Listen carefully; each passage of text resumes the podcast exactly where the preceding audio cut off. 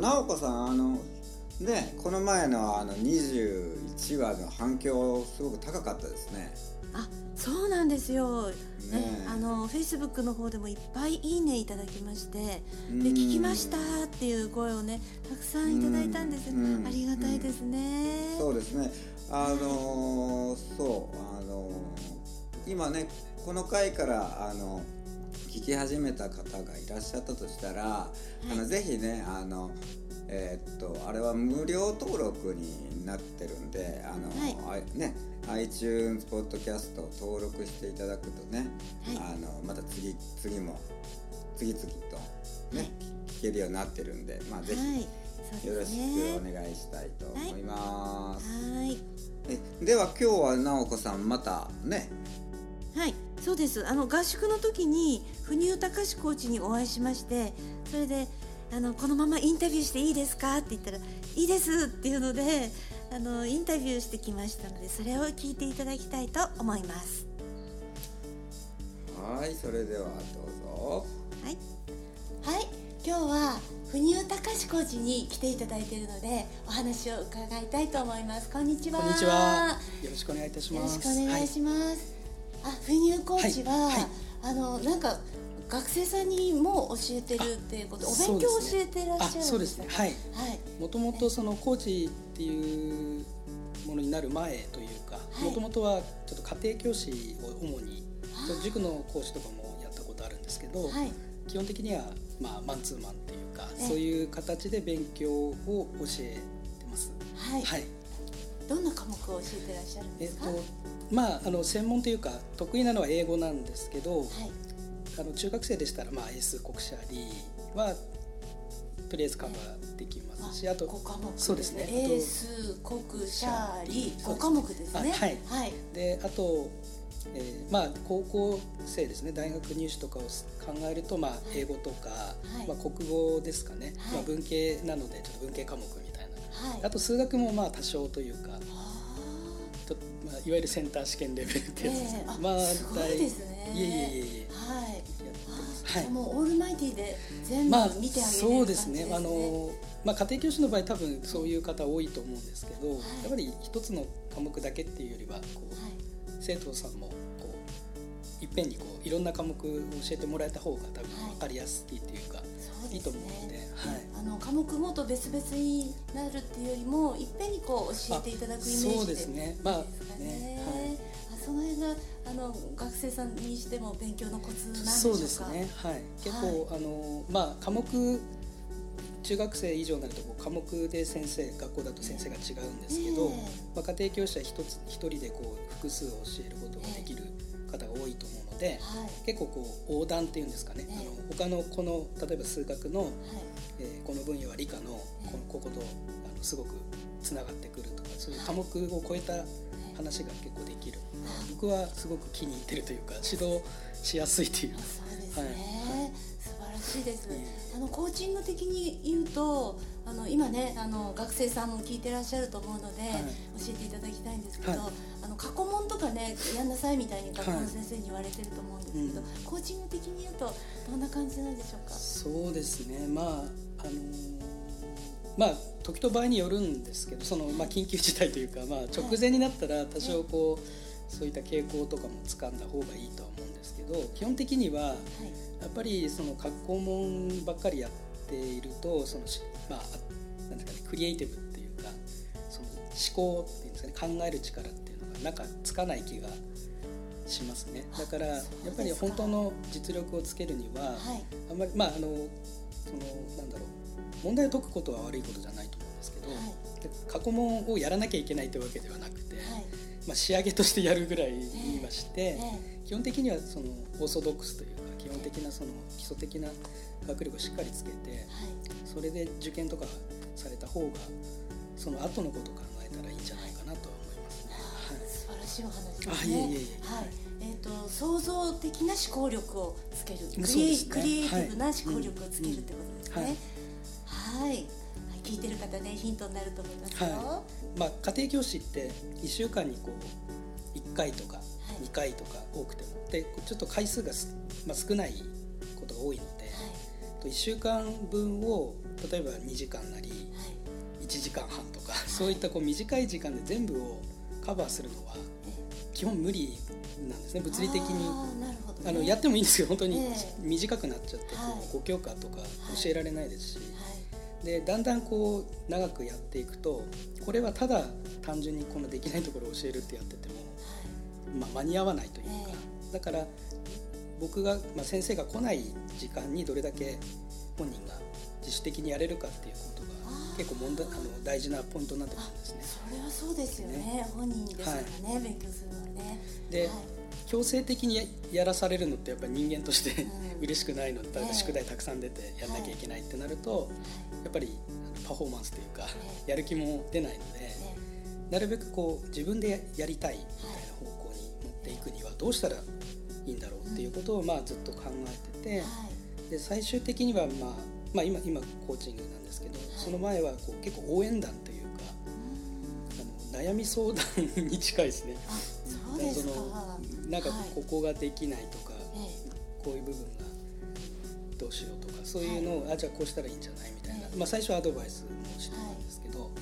最後にはもうなんだろうできるとか、はい。コーチングみたいになってきますね。はい。そうですよね、はい。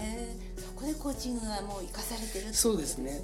だからそのはい。コーチングの本、まあ、友道博士の本なんかも読んでるうちにあなんか自分がやってきたことと結構共通部分も多くて、はい。でもやっぱコーチングの方がまあちゃんとこう体系っていうんですかね、それができてるので、はい。まあ、これを勉強したらさらにあのそのスキルが、まあ、自分としてもスキルが上がるなと思ってあと生徒さんのその結果もはいよくついてくるだろうなと思ってこの世界にちょっと入って。はい、そうですか。ははい。い。あの大人の方向けにもねお話ししていただきたいと思うんですけれども、はい。はい。はい。そうですね。あの大人の方々は、まあ、やはりあのこう学生時代ずっとこう多分本人の中では自分でハフトゥーでやってるっていう多分はい。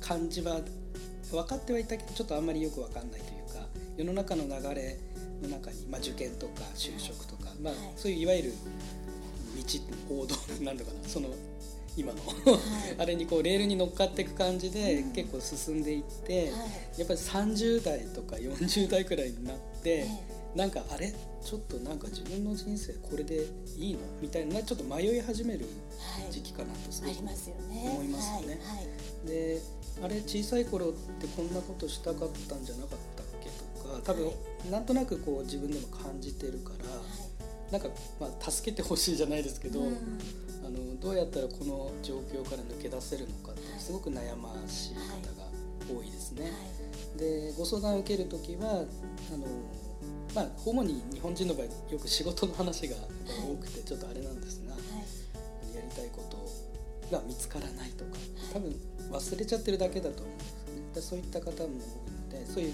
ご相談に乗ったりすることが多いですね。はい。あ不入コーチはあのラウンジとか使って、はい。えあのコーチングセッションやってらっしゃると思うんですけれども、えあのなんかコーヒー飲みながらとかそういうそうあのなんかラグジュアリーな雰囲気でやってらっしゃるんでしょうかね。そうですね。はい。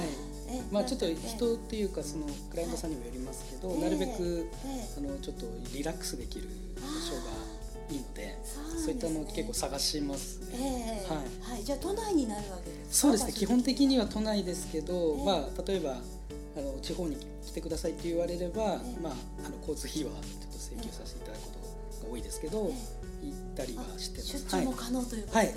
あチャンスですねそれはねはい聞いてる方。はい。そうですか、ええであのソファーとかに座ってそうですね。あの、はいお話をするっていう感じになるんですかね、あじゃああのなんていうんですかこうあの机に向かってあの机を挟んでカウンセリング受けるみたいなのと違ってコーチングっていうのは、あのこうリラックスした状態でお話をできるっていうそういう感じなんそうですね。かはい。えなあのリスナーの皆さんねいっぱいいらっしゃると思うんですけど、あの言葉は知ってるけど雰囲気どんな感じなのかなってね思われると思うんですよね。はい。ね。めっちゃ緊張しないでお話できる。そうですね。はい。リラックスして、うん。でコーヒー飲みながらみたいないい感じですね。で結構不思議というか、やっぱ人間ってこう集中すると周りの音が聞こえなくなるというか、まあ、結構そういうなんか、まあ、僕もなるべく隣の人の話を聞かれたくないっていうところちょっとなるべく広いところに席を用意していただくことが多いんですけどただちょっと場合によってはちょっと混雑してたりしてなんか聞かれたくない話をこう、ね、隣の人に聞かれるの皆さんやっぱりよろしくないと思うんですけどなんか話してるとだんだんこうリラックスしてるからかあんまり気にならなくなってでどんどんこう自分のこうな、まあ、本当というか持っているものがこう出てくることが多くて気が付いたら結構そう。ですよね、はい、安心して相談できますよね。はい周りのねあのガヤガヤも聞こえないし、うん、BGM も聞こえないくなってくるぐらい集中できるようになってくるってことですね。そうするともうねクライアントさんが喜んで笑顔になって、はい、ね席を立ち上がる姿がなんか見えるようですね。そうですね。素晴らしいですね。はい、ね今日はねあの本当いいお話伺えてよかったです。ありがとうございました。こちらこそありがとうございました。はい。なるほど。ね、うん、えっ、ー、と不入コーチは、えーこうえー、教育関係のお仕事されてる、はい、ということで。でね。ね、えー、コーチングと、えー、塾の、ね、お仕事されてるはい、本当素晴らしいですよね。そうですね。え主に、ね、家庭教師ってことですけれどもね。ねもう本当に受験生の味方ですね。先生がコーチって最高ですよね。最高ですね。ねねねはい。あの勉強も当然できるようになるし、はい、あとこれからの人生、はい。まあ、広がっていく人生でも、はい、ヒントになることをいっぱい教えていただいて、はい、本当ねいいですよね。はい、ね。であの不入コーチとあと6名の方のコーチがね、はい、えーと、この、えー、4月の、えー、7日、はい、土曜日に、はい、えー、コーチングフォーラムというイベントをされるんですね。はい、でこれがですね、えーと、と10時からスタートで、はい。えー、19時30分までなんですけども、はい、えー、東京のアットビジネスセンター東京というところで行われるので、はい、えー、ちょっと期間期間がね、あのちょっと短いんですけどまだ間に合うと思うんで、はい、あの今年、えー、4月からあちょっとコーチングを、えー、したいコーチを探してるっていう方はね是非ねこのきっかけを生かしてねあの参加してみられるといいですよね。そうですね。はい。はい、ねコーチってどんな感じかなっていうねそういうきっかけになるといいですね。そうですね。はい。あとそのリンクの方もねホームページのところに、えー、説明書きポッドキャストの説明書きのところに貼っときますんでね。はい。ぜひそちらの方をねよろしくお願いします。はい。行ってみてくださいね。はい。今日もありがとうございました。ありがとうございました。の戸辺知識認定コーチがお送りするぶっとべコーチングひらめきのヒントがいっぱい。今日のお話はいかがでしたか？あなたならきっとできますよ。質問のある方は説明書きにあるメールアドレスにどうぞ。件名は「ポッドキャスト」でお願いします。では次回もお楽しみに。